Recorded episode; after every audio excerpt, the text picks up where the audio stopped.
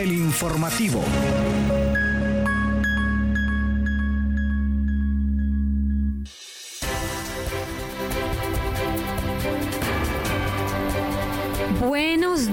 ¿Qué tal? ¿Cómo están? Muchas gracias por sintonizar el informativo en esta edición de jueves. Desde la cabina de Radio Comunica les saluda Yuri Vargas en compañía de Kaylin Espinosa y en controles Hugo Duarte.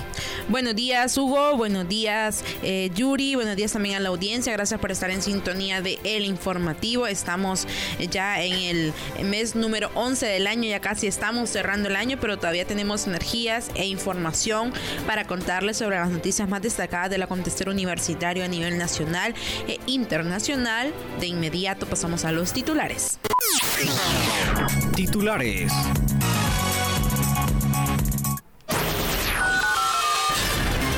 Huracán Mitch dejó 4 billones de pérdidas económicas e impacto de 50 años de desarrollo. Profesor investigador costarricense imparte conferencias a estudiantes de grado y posgrado de mercadotecnia. Embajada de Colombia presenta documental Cuando las aguas se juntan, una historia de mujeres y paz. Desarrollan tercer congreso científico estudiantil de microbiología. Estudiantes UNI aprenden de la historia y cultura de los municipios de Nicaragua. Universidad Autónoma de Santo Domingo apertura segundo congreso internacional de investigación y la 22 jornada de investigación científica. Estudiante de la Facultad Multidisciplinaria Oriental destaca por su pasión por la astronomía. Y para finalizar los titulares, el profe que escribió un libro para cada curso que impartió conozca su historia. Noticias Puma. Iniciamos este espacio informativo recordando un acontecimiento que ocurrió hace 25 años. Estamos hablando precisamente del paso del huracán Mitch por Honduras, que dejó a su paso pérdidas millonarias valoradas en 4 billones de lempiras y más de 5 mil muertes, así como miles de damnificados en el territorio nacional. Dado su impacto, la carrera de Ingeniería Civil, a través del Grupo de Investigación en Gestión Integral de Riesgo a Desastres y Adaptación al Cambio Climático, organizó una jornada que incluyó conferencias abordando diversas temáticas, entre ellas el devastador huracán Mitch y desafíos relacionados con eventos climáticos externos. A través de estas jornadas científicas se pretende fomentar la reflexión y el aprendizaje a partir de la experiencia de estos fenómenos climatológicos, impulsando la colaboración entre diversos actores para desarrollar soluciones innovadoras y fortalecer la capacidad de respuesta ante futuros desastres naturales, esperando que nunca se vuelva a repetir un fenómeno climático como este que ocurrió en el año 1998, cuando eh, éramos unos niños bastante pequeños, pero bueno, a mí no, se me olvida. Eh, cuando estaba en, el pueblo, en la casa de mis papás, y escuchamos aquel tremendo estruendo, y era un tremendo deslave, un derrumbe que venía desde la punta del cerro, de arriba de nuestra casa, y nosotros pensamos, ya nos morimos aquí. ¿Usted dónde estaba en ese momento? ¿Qué, yo, qué yo tenía, tenía cuatro años. Eh, tengo un recuerdo que no sé si es un recuerdo eh, vivo o, o, recreado de lo que pasó, pero sí recuerdo que mi mamá nos alistó, o sea, me alistó, alistó sus cosas y sí me recuerdo detrás de la puerta de mi casa como lista para que nos fueran a evacuar. Mi mamá tenía eso, o sea, tenía eso en su mente por lo que estaba pasando, eh, porque decía que por la zona de la Cerro Grande ya venía cerca el huracán, entonces mi mamá nos tenía, me tenía a mí, ella y nuestra maletita lista para que nos fueran evacuar.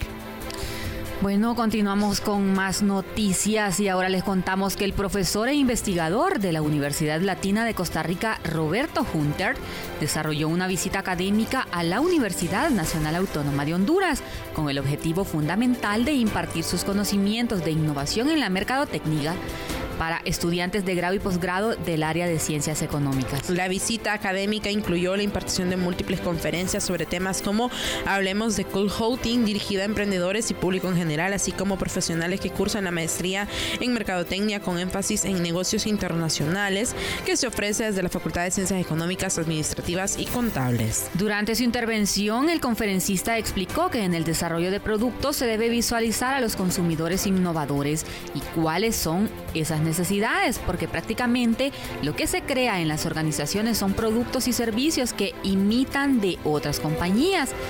Acá realmente lo que nos fijamos es hacer en algo como productos y servicios que sean enfocados en nichos de mercados innovadores, en lo cual podríamos tener el liderazgo de la organización, dijo.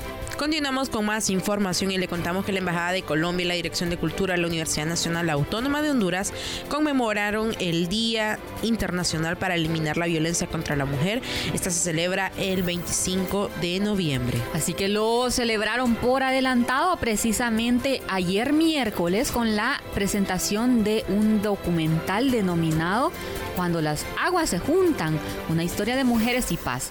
Este conmovedor documental relata la experiencia de 40 mujeres procedentes de diversas regiones de Colombia, quienes en medio de contextos de conflicto armado han logrado transformar su sufrimiento en valentía y convertirse en líderes y activistas en la búsqueda de la paz.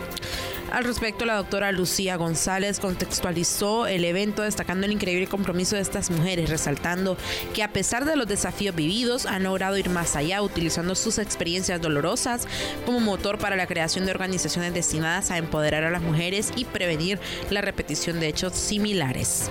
Enhorabuena por esas mujeres que han logrado superar una y que situación impulse a otras. Una, situación eh, que muchas consideran vergonzosa y que por ende la ocultan, pero que puede poner en riesgo su vida y la de sus hijos. Y que, bueno, precisamente los documentales plasman escenas reales, eso es lo que hacen, escenas reales de algún acontecimiento de la vida y en este caso de la violencia que han sufrido estas mujeres. Pero continuamos con más noticias nacionales y ahora les comentamos que la carrera de microbiología de nuestra alma mater realizó el tercer Congreso Científico Estudiantil Dr. Jorge Alberto Carrasco con el lema El conocimiento más valioso es el que es compartido. Esta actividad se llevó a cabo por medio de la Asociación de Estudiantes de Microbiología, donde reunieron tanto a estudiantes como a docentes e investigadores para exponer investigaciones y conocimientos a los presentes.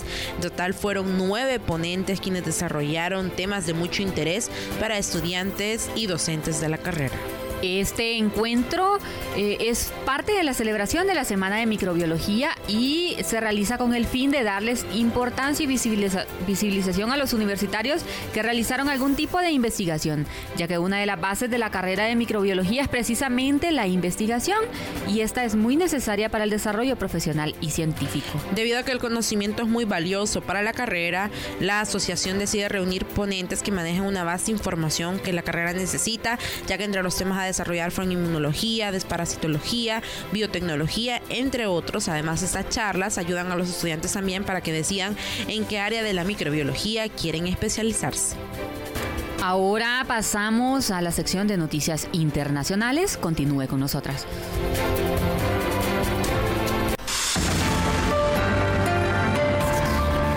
Noticias Internacionales Universitarias.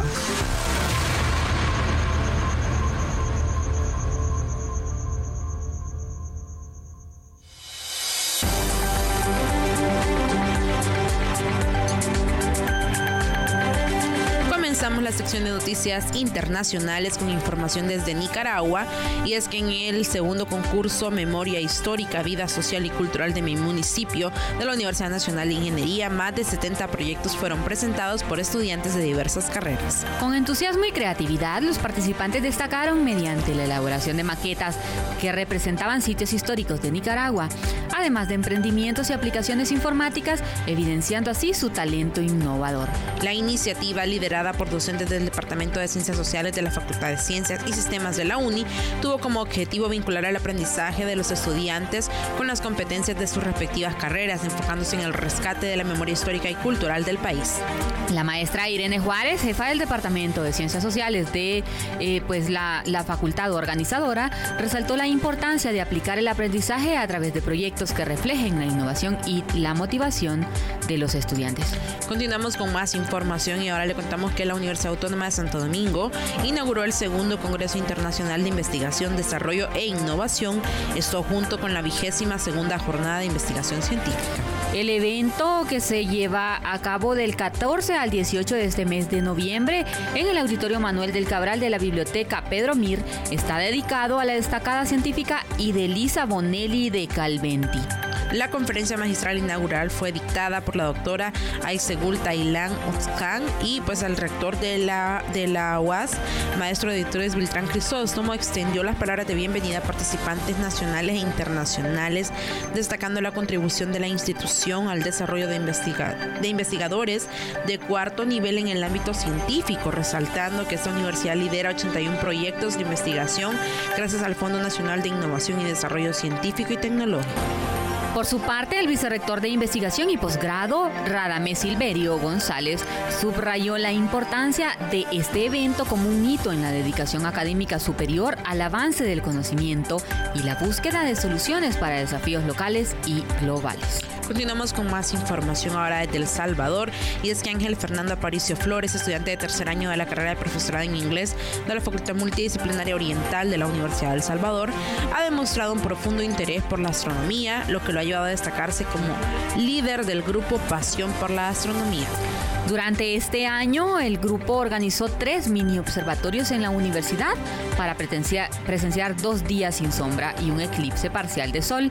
Este esfuerzo culminó en la instalación de un mini observatorio en la entrada del edificio bibliotecario del campus de la Universidad del Salvador en San Miguel, donde estudiantes y la comunidad universitaria pudieron disfrutar del eclipse parcial de sol, una experiencia única gracias al entusiasmo y dedicación de Aparicio y su equipo. La iniciativa de Fernando no es algo reciente, se remonta a su infancia en el centro escolar María Lucinda Vargas en Hualapaza, San Miguel, donde comenzó a interesarse por las fases de la luna a la edad de 12 años. A pesar de los desafíos iniciales al intentar formar un grupo de aficionados a la astronomía durante su bachillerato, encontró su lugar en la Asociación Salvadoreña de Astronomía. Su perseverancia y pasión le han permitido combinar sus estudios de inglés con la organización de eventos astronómicos, inspirando a más jóvenes a explorar el fascinante mundo de la astronomía. Qué bien por este joven que persigue sus sueños y su pasión, en este caso, en la astronomía. Y busca compartirlo con otras personas que la compartan con él. Ahora nos vamos hasta Costa Rica, donde Jorge Enrique Romero Pérez, reconocido por su impresionante biblioteca que supera los 140 mil libros, ha dejado una marca indeleble como profesor en la Facultad de Derecho de la Universidad de Costa Rica. Y es que su devoción por la lectura y su capacidad para asimilar vastos textos. Lo llevaron a considerar esencial plasmar por escrito los cursos que impartía, asegurándose así de que sus estudiantes tuvieran acceso directo a la legislación costarricense y sus aplicaciones a través de sus propias obras. Y es que a pesar de las limitaciones económicas en su infancia, inició su colección de libros a los ocho años, convirtiendo su biblioteca en uno de los tesoros más preciados. La conexión entre Romero y Luis Garita Bonilla, portero de su equipo de fútbol en la juventud, se reveló crucial durante su gestión como decano de la Facultad de Derecho. En un momento crítico, cuando los estudiantes exigían la construcción de una escalera de emergencia después de fuertes temblores, Romero recurrió a la amistad de toda la vida con el rector para asegurar la pronta ejecución del proyecto. Este episodio destaca la habilidad de Romero para sortear desafíos y su compromiso constante con la mejora de las condiciones de estudio y trabajo. Una tradición que se remonta a sus días como estudiante universitario y activista en la Federación de Estudiantes de la UCR en 1970. Qué bonito que no olvide de dónde viene y que aproveche cada oportunidad que tiene para brindarles mejores condiciones a sus estudiantes. Me imagino que eh, pues se siente identificado con ellos. Pero continuamos ahora con más información y vamos a pasar de la sección de noticias internacionales a la sección de cultura. Cultura universitaria.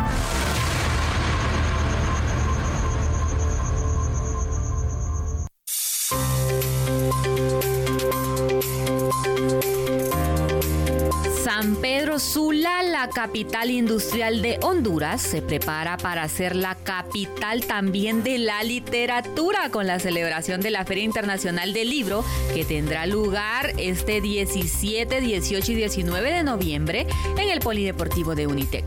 Con tres años de éxito, la, eh, pues San Pedro Sula se enorgullece de reunir a 25 editoriales, 15 librerías, 54 escritores hondureños y 16 autores de 8 países invitados. Uno de esos libros es precisamente Giovanni Rodríguez, director de la editorial Mima la Palabra, quien destaca el camino de la feria lleno de retos y aprendizajes desde su inicio en 2021. Entre los logros alcanzados se destaca la consolidación de editoriales en un país que no creía en tales iniciativas, demostrando que cultura y desarrollo pueden ir de la mano. La feria, ahora internacional, enfrenta nuevos retos, pero con el respaldo de voluntarios y patrocinadores se proyecta un crecimiento continuo promoviendo la lectura y la cultura de Honduras y precisamente estarán participando en esta feria algunos representantes de nuestra editorial universitaria. Y bueno, eh, haciendo memoria en cuanto a este nombre y apellido, Giovanni Rodríguez, eh, ¿verdad que él es docente de una vez? De una vez y tiene una fuerte trayectoria eh, en este tipo de, eventos y bueno, además de la editorial que estará participando por la máxima casa de estudios, también tenemos otros escritores que trabajan como docentes en nuestra universidad y que estarán participando. Además se invitan escritores, autores internacionales y de verdad se constituye en una feria internacional donde las personas pueden ir y buscar y ver los libros que hay desde libros para los más pequeños como para todos los gustos. Entre otras noticias culturales, ahora les hablamos sobre la memoria de los signos de Carlos Lanza, explorando la esencia de la producción artística hondureña. Y es que precisamente el domingo 19, durante esta feria que les mencionábamos, Feria Internacional del Libro de San Pedro Sula, el crítico de arte Carlos Lanza presentará su nuevo libro, Memoria de los Signos. En este texto, eh, pues Lanza profundiza en la conexión entre el arte y la memoria, destacando que cada elemento visual es un portador de significado, vinculándonos a experiencias, emociones y sentimientos. Y más allá de un enfoque general sobre el arte, este libro se sumerge en momentos específicos de la producción artística hondureña, abordando movimientos como el Taller de la Merced y destacando artistas como Gelacio Jiménez, Mario Castillo y Benigno Gómez. La presentación será un encuentro con la obra y los artistas y permitirá además explorar el arte como vehículo para comprender y transformar la sociedad, así que es una buena oportunidad para sumergirse en los estudios formales y conceptuales específicos presentados por Lanza y explorar la riqueza de la producción artística hondureña, así como su impacto en la memoria colectiva. Pero continuamos ahora con más información y nos vamos hasta la sección de salud. Prevención, enfermedades y tratamientos médicos en salud Radio Comunica.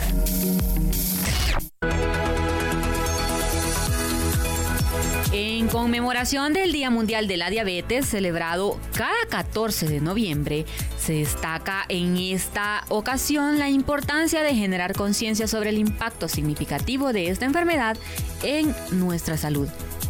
Bajo el lema Educación para proteger el mañana, la Organización Panamericana de la Salud enfatiza la necesidad de fortalecer el acceso a una educación en diabetes de calidad, tanto para el personal de salud como para las personas afectadas, sus cuidadores y la sociedad en general.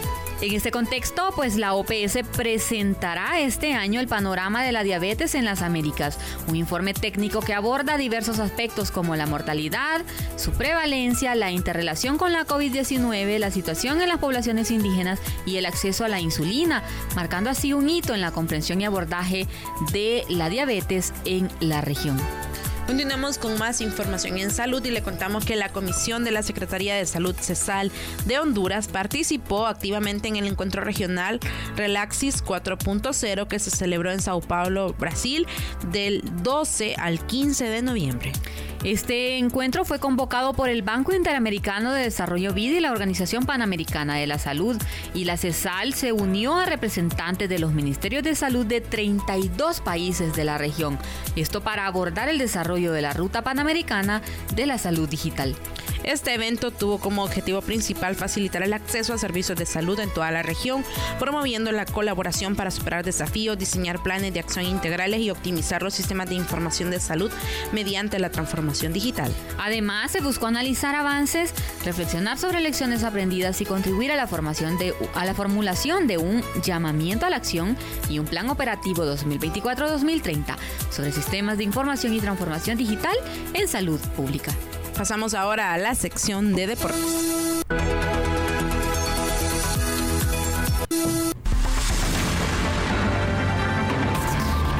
Deporte Universitario.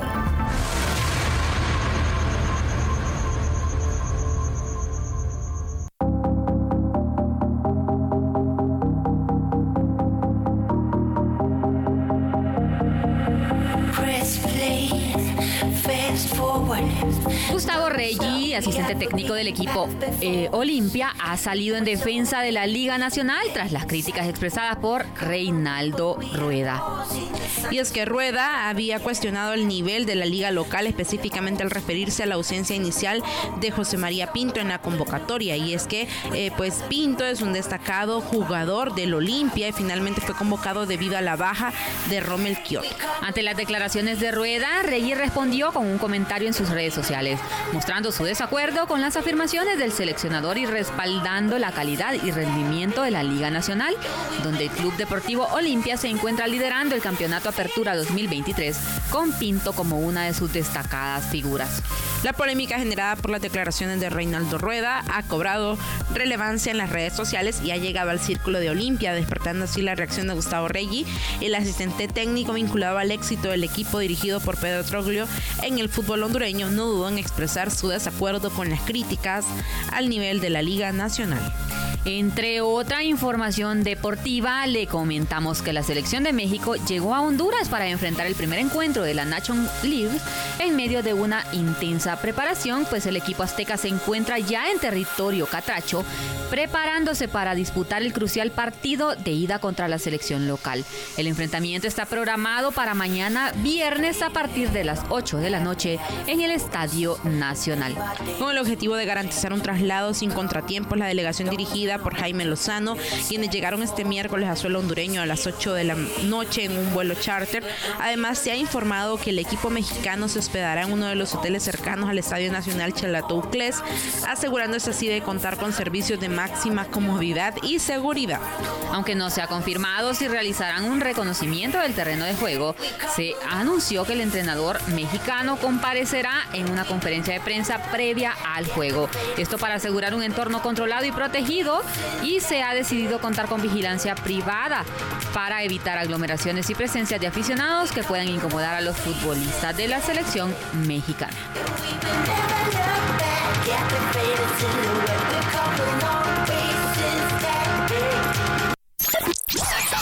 Radio Comunica. Información y entretenimiento. Muchas gracias por habernos acompañado hasta este momento y aprovechamos para invitarlos a sintonizarnos mañana viernes. Desde la cabina de Radio Comunica se despide de ustedes Yuri Vargas. Hasta la próxima. Se despide de ustedes Kaylin Espinosa. Buenos días.